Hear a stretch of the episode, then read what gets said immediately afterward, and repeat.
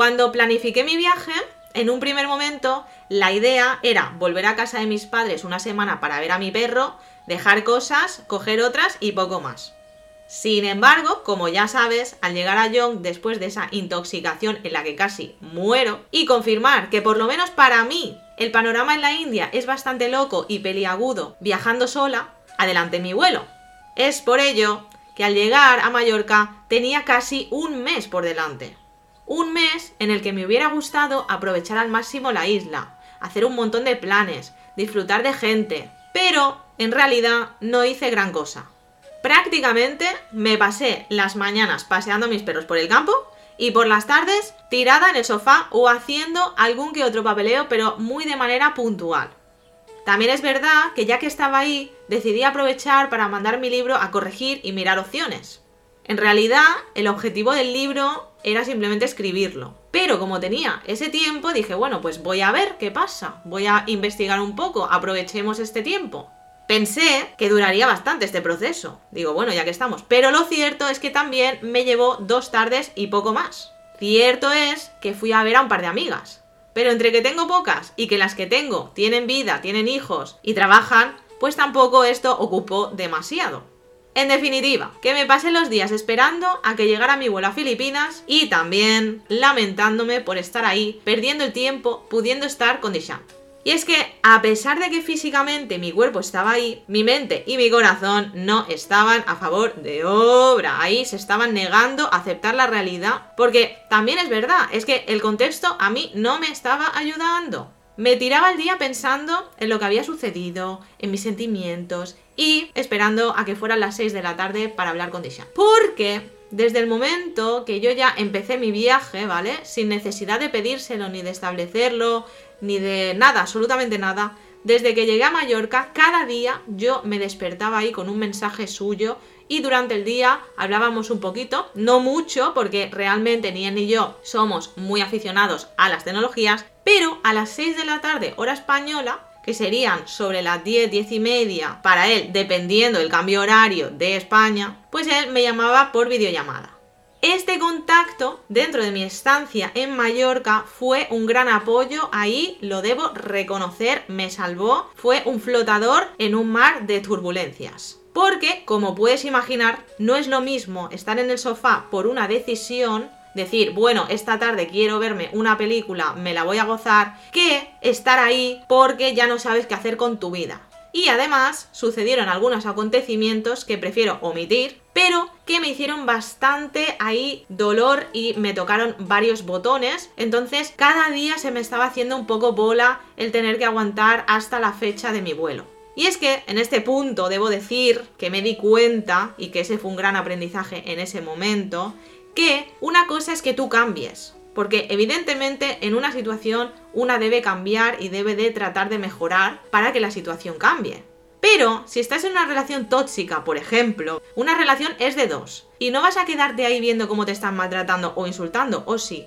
Porque evidentemente tú puedes, tú puedes decidir cómo tomarte las cosas, tú puedes decidir si sonríes, pero coño, la otra persona también tiene su capacidad de movimiento. Entonces, hay que poner unos límites también. Y yo me sentía como una presa de ese contexto. También algo que tampoco me ayudó en ese momento puntual, pero que era súper necesario para mí, fue que decidí eliminar gente de mi vida. Es decir, que si antes tenía a lo mejor 20 amigos, pues me había quedado con 3, pero eran 3 que realmente me aportaban. Entonces los planes disminuyeron, pero la calidad era mejor. Y al final, entre eso y que me venían balas de otros sitios, pues claro, la situación era ahí un poco turbia. Pero bueno, en ese contexto, en realidad, yo no me sentía sola, Dishant estaba conmigo y eso me daba a mí muchísima esperanza, estabilidad y algo a lo que agarrarme, porque tenía esa ilusión fuerte y latente, ¿no? Referente a nuestra relación y contacto, debo decir que al principio recibir sus mensajes era bonito, me sorprendía y me gustaba saber que estaba ahí. Sin embargo, después de los primeros 10 días, más o menos, imagino que también debido, evidentemente, a los otros factores, a que el contexto no me estaba ayudando, ¿vale? Pero empecé a preguntarme que qué veía él en mí para dedicarme tanto tiempo. Evidentemente, cuando tú no te valoras, al final te preguntas, ¿no? ¿Por qué la gente me valora? Al principio es como súper guay, pero después sale ahí, sale ahí la miseria y tú misma te intentas como un poco boicotear.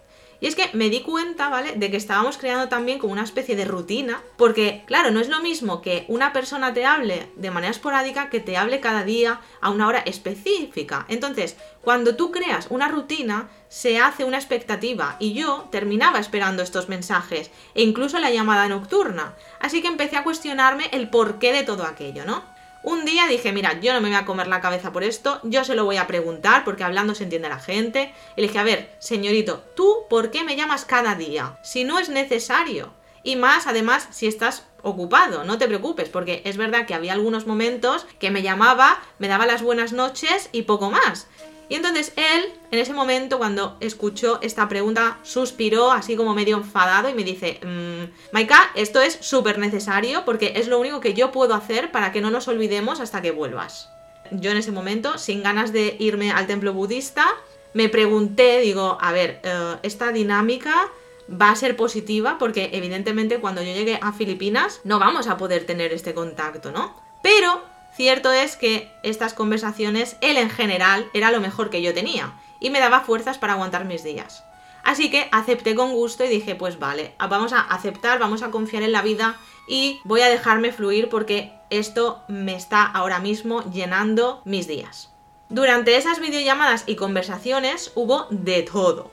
Y es que, evidentemente, tres semanas de conversación diaria pues dan para mucho. Recuerdo una vez en la que le envié, por ejemplo, un vídeo del paseo con mis perros y él me envió al momento, de manera isofacto, un vídeo en su calle y me dice, mm, estás viviendo en un puto paraíso, ¿de verdad quieres eh, venirte aquí? Que esto es súper ruidoso y no prefieres quedarte ahí. Entonces yo le pregunté, ah, que realmente quieres que me quede aquí y no vaya a verte. Claro, a eso él me contestó, a ver, esto que me estás diciendo no es justo, jamás voy a pedirte que no vengas, porque para mí es imposible olvidarte. Y yo ahí en plan, oh Dios mío, Dios, ¿Qué pasó? Pues que a esto, evidentemente, yo le contesté, ¿ves? Es que para mí, realmente, esto es bonito, pero está incompleto si tú no estás. Porque en realidad no es el lugar, es las personas. Las personas llenan una experiencia, ¿no? Y yo en Mallorca, en ese momento en específico, me sentía completamente abandonada. Era como estar en una pintura vacía.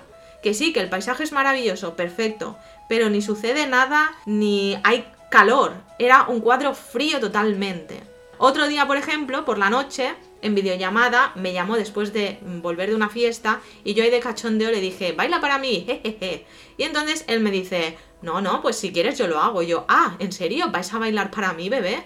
Y entonces él ahí en ese momento me dice, claro, si es que yo te quiero, ¿cómo no voy a hacer lo que te hace feliz? Y yo, Dios, eh, hola, eh, gracias, universo. Mm, otro, otro día, por ejemplo, Estuvimos hablando como de precios, ¿no? De viviendas en Mallorca, en España, estuvimos hablando de sitios del mundo donde nos gustaría vivir. Y es que sí que es verdad que lo que él siempre recalcaba mucho en todas las conversaciones era que, mira, yo estoy seguro de mis sentimientos y que realmente gracias a mi posición, yo lo único que quiero es estar contigo. Entonces, donde tú estés, yo voy a ir. Evidentemente tenía que cuidar a su madre y todo el rollo que tenía, pero a partir del año siguiente pues ya podríamos empezar a mirar opciones. Claro, una tras otra conversación de este tipo, pues fuimos formando ahí unos cimientos de confianza, eh, se hicieron unos planes de futuro entre los dos. Evidentemente la confianza al principio me costó, pero claro, eh, es que este hombre era pico pala, pico pala, pico pala, es que se lo ganó a pulso. Sin embargo, no todo fue maravilla. Un día en específico, mientras comía, vi que Dishant había subido un estado a WhatsApp que no me gustó en absoluto. Era una foto del día que fuimos al hotel, el primer hotel, y él estaba dentro del jacuzzi. A ver, la foto en sí me daba igual, pero el hecho de subirla me pareció extraño, porque era una foto así como bastante provocativa y la intención que me dio al ver la foto era como, ¡Oli! Mira qué sexy soy. No sé, me sentí como que algo no estaba cuadrando en ese momento y fue como, tío, ¿en serio tienes que subir esta puta foto para ir de pesca a otras mujeres? O sea, vale, sé que no somos nada, que no sabemos qué va a pasar en el futuro, que evidentemente mm, nos estamos diciendo cosas, pero aún así no estamos juntos. Y evidentemente sé que estás quedando con mujeres, pero coño, con mi foto, colega, que te la he hecho yo. Y entonces en ese momento él me dice, a ver, a mí me apetecía subirla y la única persona que realmente la ha visto eres tú. Es más, no estoy quedando con nadie. Y yo era como, ¿perdona? Claro, en mi cabeza la opción de que él estaba viéndose con otras era una posibilidad. Yo pensaba, es que es así, porque no va a estar este hombre esperándome cuatro meses. Pero él me dice, no, no, es que para mí tú y yo estamos juntos. Es más, yo a ti te estoy esperando. Y si en algún momento quiero quedar con alguien, te lo diré. Pero de momento no ha sucedido.